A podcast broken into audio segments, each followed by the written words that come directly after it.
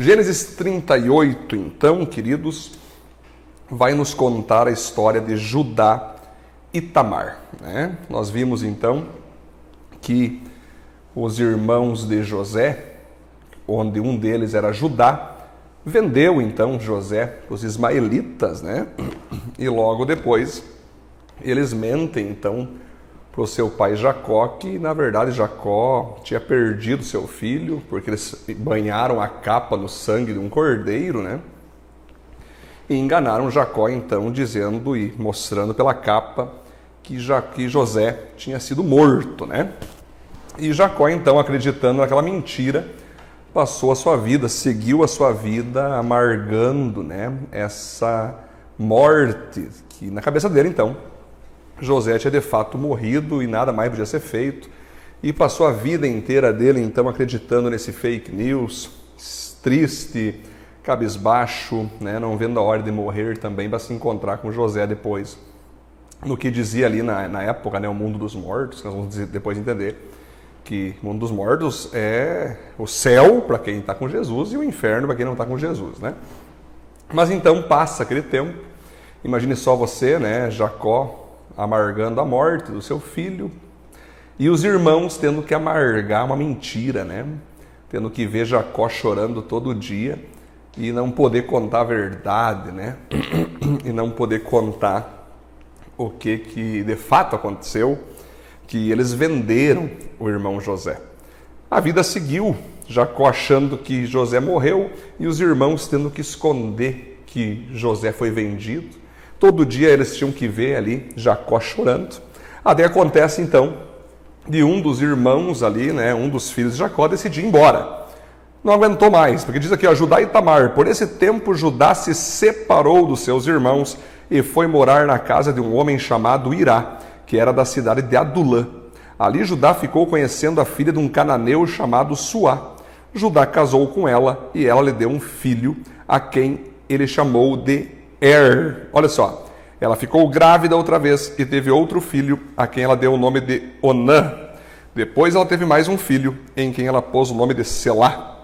Judá estava em Quesibe quando este menino nasceu. Primeiro ponto para nós aqui hoje entender nesse capítulo: não fuja de suas responsabilidades. Exato. Não fuja de suas responsabilidades. Judá ele estava vivendo ali com seu pai Jacó, tendo que passar dias e dias vivendo aquela mentira de ter que dizer: Pois é, meu pai, morreu José, que pena, sabendo que ele deveria contar a verdade para o seu pai. Essa era a responsabilidade de Judá, era essa a missão de Judá. Alguém tinha que falar: Pai, foi mentira, José, na verdade, foi vendido, fique tranquilo, pare de chorar.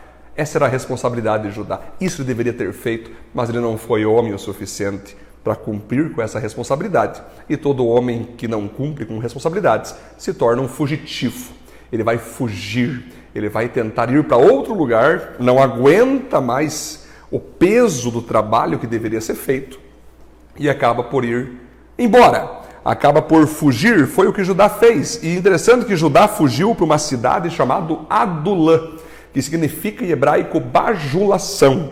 Sim, Judá, então, como muitas pessoas fazem, quando fogem de suas responsabilidades, procuram um local onde as pessoas não o confrontem por não ser uma pessoa que deveria ser. Que aceitem, que bajulem, que dizem que é tudo certo, não tem problema, que importa é tu ser feliz. Ah, se tu mentiu pro teu pai, que se dane teu pai, não tem que falar a verdade mesmo, segue a vida aí, vamos fazer festa com a gente aqui. E aí ele casa com uma mulher ali, de um homem chamado ali, né, Irá, que vai dizer aqui, gente, vamos só trabalhar aqui, a gente. Olha aqui, ó.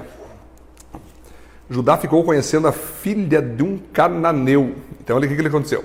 Ele morou na casa desse homem chamado Irá, e aí ele conheceu a filha de um cananeu chamado Suá. Né? Então, Judá casa com essa mulher, e ela vai ter três filhos com ele.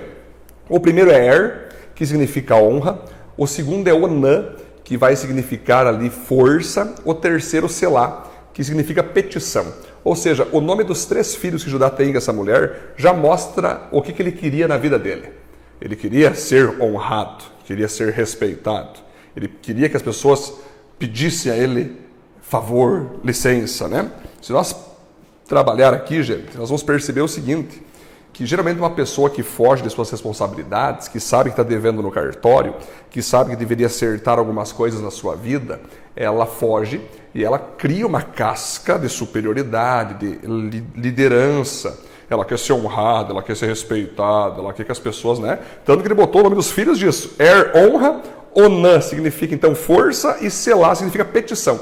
Ou seja, ele pedia com a sua vida que as pessoas honrassem, o respeitassem tentando negar que ele estava em pecado, que ele estava devendo no cartório.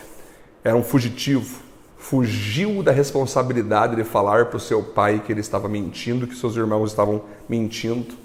Ele estava em crise e ao invés dele assumir essa responsabilidade, ele fugiu. E por isso que eu digo para você, não fuja das suas responsabilidades, porque lá na frente as responsabilidades irão chegar novamente até você e você terá que cumprir essa, essa responsabilidade. Não adianta você fugir. A vida é assim. Você pode se esconder no céu, lá vai estar Deus. Você pode ir para o inferno, Deus vai estar ali. Você pode ir para o lado direito, para o esquerdo. A consciência que te acusa, que te diz o que você deveria ou não fazer, vai estar sempre contigo. E você só vai descansar em paz quando você fazer o que deve ser feito e ser responsável, né? Ponto 2, não seja rebelde. A Bíblia vai falar então Olha interessante, gente. Que Judá casou Er, o seu filho mais velho, com uma mulher chamada Tamar. O Senhor Deus não gostava da vida perversa que Er levava e por isso matou. Olha só. Então Judá casa o seu primeiro filho chamado Er com uma mulher que ele escolheu para ele, que era Tamar. Certamente, queridos, Tamar era uma mulher de Deus, porque é certo que Jacó ensinou para Judá que era necessário fazer seus filhos casar com mulheres é, de Deus, mulheres do povo de Israel, mulheres santas e, e aprováveis por Deus. Só que esse Er era um rebelde, era um desobediente a Deus, era um cínico, era um carnal, era um rebelde contra os mandamentos do Senhor. Ele era tão rebelde contra Deus que Deus decidiu matar esse homem. Sim, queridos, Deus matou Er deixando Tamar então viúva. E aqui nesse ponto nós entendemos o seguinte: não seja rebelde com a sua vida. Existem pessoas que não querem se submeter a ninguém, não se submetem aos pais, não se submetem aos pastores, não se submetem a líderes, não se submetem a discipuladores, não se submetem a chefe, não se submetem a ninguém. Eles querem ter uma vida independente, autônoma, onde ninguém se meta na vida deles, zombam de Deus, tiram onda com Deus, né? debocham da fé, debocham da Bíblia, fazem de tudo para dar risada das coisas espirituais. Mas esse é o caminho da morte. Esse é o caminho que logo, logo é, algo ruim pode acontecer, desde tragédia, desde várias questões, divórcio, né, é, perda de emprego, certo? E até mesmo a morte pode acontecer, como aconteceu com Er. Deus decidiu tirar Er da terra, ele matou Er, Deus matou Er, porque ele não estava matando sua própria rebeldia. Você quer ser vivo, você quer ser uma pessoa abençoada nessa terra? Permita que Deus mate os teus egoísmos as tuas rebeldias, para que você fique vivo. Olha só, Deus teve que olhar para esse cara e decidir matar ele, porque a vida dele estava tão miserável, tão rebelde, tão pecaminosa, tão desgraçada, tão egocêntrica, tão cínica e com espíritos de superioridade, tão idólatra, tão incrédula, que Deus teve que matar ele. Olha só que louco. Chegar ao ponto de Deus matar uma pessoa porque não tem mais o que fazer, essa pessoa não se converte mais, é complicado, hein? Por isso, toda vez que você for tentado a ser rebelde, desobediente, cínico, debochado com Deus e com as pessoas, tome cuidado. Tome cuidado porque você está caminhando para o caminho da morte. O caminho da vida é você obedecer a Deus, é você obedecer aos teus pais que fazem a vontade de Deus, é você obedecer aos teus pastores, aos teus líderes, é ser um bom liderado, um bom funcionário, um bom empresário. A vida só vai ter momentos maravilhosos para você. É o caminho da bênção.